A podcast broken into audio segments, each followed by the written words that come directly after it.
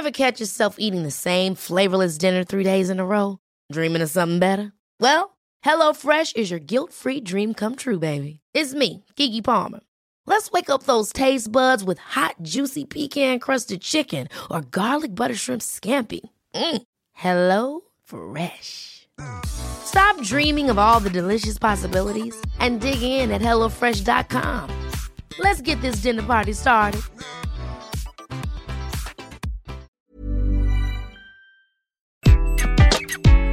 Dans cet épisode, je vais vous expliquer comment faire passer une idée nouvelle au travail. Je suis Gaël Châtelain-Berry, bienvenue sur mon podcast Happy Work, le podcast francophone audio le plus écouté sur le bien-être au travail. Alors, les idées nouvelles, vous le savez, au travail, c'est assez fondamental. S'il n'y a plus jamais aucune idée nouvelle dans une entreprise, eh bien l'entreprise s'éteint bien gentiment petit à petit, car il faut des idées nouvelles pour avancer. Et comme le disait Einstein, la vie, c'est comme une bicyclette, pour pas perdre l'équilibre, il faut avancer. Mais j'aimerais, avant de commencer à vous expliquer comment faire passer une idée nouvelle, casser une idée reçue. Tout le monde peut avoir une idée, quel que soit le niveau hiérarchique. Et c'est très important dans les entreprises de faire passer ce message. Ce n'est pas parce qu'on est le patron ou la patronne qu'on doit avoir toutes les idées.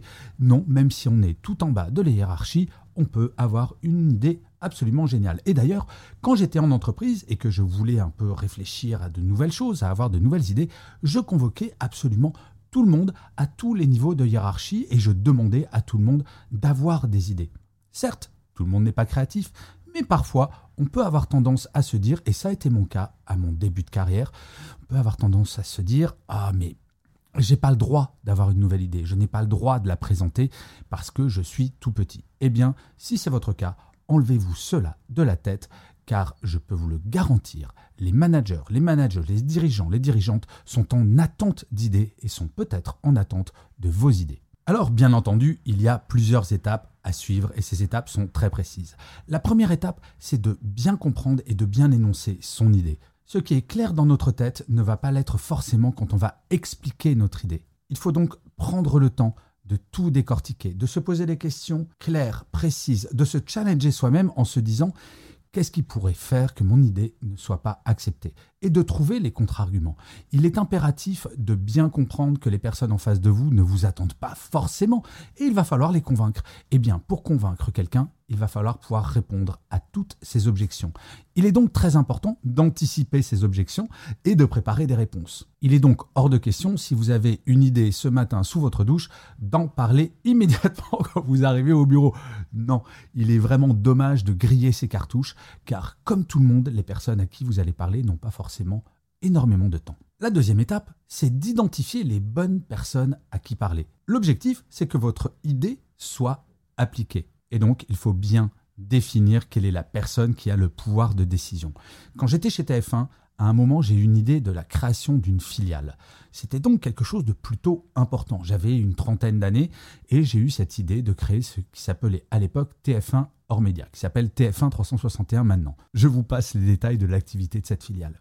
Mais très clairement, pour créer une nouvelle filiale dans le groupe TF1, il n'y avait qu'une personne qu'il fallait voir, Patrick Lelay, le PDG. Et donc j'ai bien entendu fait la première étape de bien réfléchir à mon idée, et ensuite il était très clair que la seule personne que je devais convaincre, c'était le président Patrick Lelay. Faites donc cet exercice avant de parler de votre idée, de vous poser la bonne question qui va pouvoir faire avancer votre dossier? L'étape suivante, bien entendu, et elle est très importante, c'est de préparer la présentation. Il est hors des questions d'arriver les mains dans les poches pour présenter votre idée.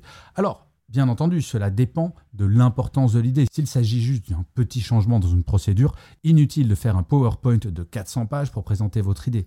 Par contre, s'il s'agit d'une grosse idée, de quelque chose qui peut changer véritablement votre entreprise ou votre service, prendre le temps d'une présentation qui met en avant les points importants, qui montre que vous avez réfléchi à l'idée, que vous avez réfléchi aux conséquences, aux implications de l'application de cette idée, c'est ça qui va pousser les gens à véritablement s'intéresser à votre idée et à augmenter votre crédibilité.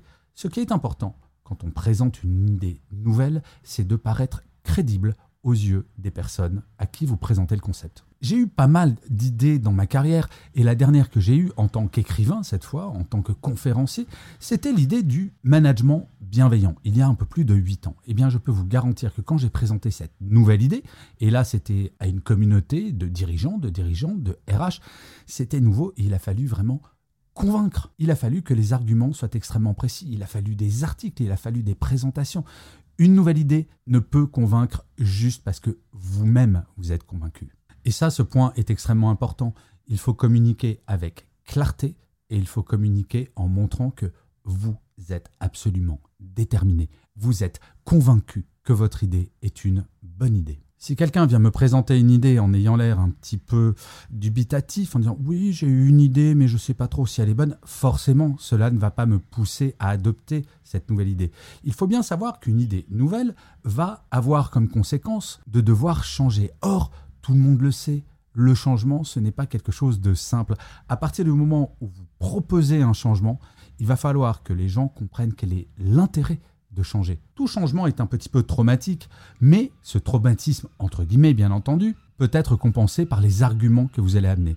Si jamais vous proposez une idée qui va enlever quelque chose mais apporter dix fois plus, à ce moment-là, le changement sera accepté. Ce qui est extrêmement important quand on présente une idée, c'est d'accepter les feedbacks, y compris les feedbacks négatifs. Quand on a une nouvelle idée, on est enthousiaste, on est convaincu que c'est brillant parce qu'on ne pense qu'à ça et on est dans notre tête absolument certain l'idée est géniale. Cependant, ce n'est pas forcément le cas, ou alors dit autrement, il va falloir convaincre les gens que c'est cela. Donc si vous avez un feedback négatif, il est hors de question de vous bloquer définitivement, d'être vexé en disant non mais de toute façon vous ne comprenez rien à mon idée de génie. Ça, c'est le meilleur moyen pour que l'idée nouvelle finisse à la poubelle. Et c'est pour ça que le dernier point, c'est peut-être le plus important, c'est d'être persévérant et persévérante. Une idée nouvelle est rarement adoptée comme ça d'un claquement de doigts. C'est extrêmement rare. Il va falloir accepter les feedbacks, peut-être adapter votre idée, peut-être modifier les objectifs, peut-être modifier votre présentation. Bref, il faut être persévérant. Je ne connais pas une seule idée qui ait été adoptée du premier coup. Je reviens sur le concept de management bienveillant que j'ai créé il y a huit ans. Eh bien, cela n'a pas été adopté immédiatement. Au début, il y a eu beaucoup de résistance, beaucoup de gens me disaient mais ton truc c'est totalement bisounours. Et puis, il y a eu tous mes livres, j'en ai écrit tout de même un peu plus de 10, il y a eu mes conférences, il y a mes podcasts, et il y a eu une pandémie. Tout cela ajouté fait qu'aujourd'hui, le management bienveillant n'est plus une idée nouvelle. Parfois, des gens disent que c'est même du passé. Tant mieux à la limite si les personnes pensent que cette nouvelle idée fait partie du paysage comme étant une évidence. Mais je peux vous garantir qu'au tout début, quand j'ai commencé à parler de management bienveillant, les gens me regardaient avec des yeux écarquillés parce que, à l'époque, le concept de bienveillance était relativement inexistant dans les entreprises ou en tout cas dans les écrits qui parlaient de management et du mode de fonctionnement dans les entreprises. Bref, la persévérance, c'est si vous êtes convaincu de quelque chose, et j'insiste bien sur ce fait, quel que soit votre niveau hiérarchique, persévérez, allez voir les personnes, soyez convaincants et vous allez voir qu'à un moment, votre idée sera adoptée et je peux vous garantir également qu'au moment où votre idée va être adoptée, c'est absolument extraordinaire comme sensation. Et quand petit à petit l'idée va se mettre en place et que les changements que vous avez anticipés vont se mettre en place, ce sera extraordinaire. Bref, je vous souhaite d'avoir plein d'idées. N'hésitez surtout pas à en proposer à vos managers et à vos manageuses. Je vous assure, pour parler à beaucoup d'entre elles et d'entre eux, qu'ils et elles attendent des idées de votre part. Je vous remercie mille fois d'avoir écouté cet épisode de Happy Work ou de l'avoir regardé si vous êtes sur YouTube. N'hésitez surtout pas à vous abonner sur votre plateforme préférée, à mettre des pouces levés, des étoiles, à commenter cet épisode, à le partager avec vos collègues de travail ou à vos amis si vous l'avez apprécié. C'est très très important pour que Happy Work dure encore très longtemps. Et en plus, de vous à moi, cela me fait extrêmement plaisir. Je vous dis rendez-vous à demain et d'ici là, plus que jamais, prenez soin de vous. Salut les amis.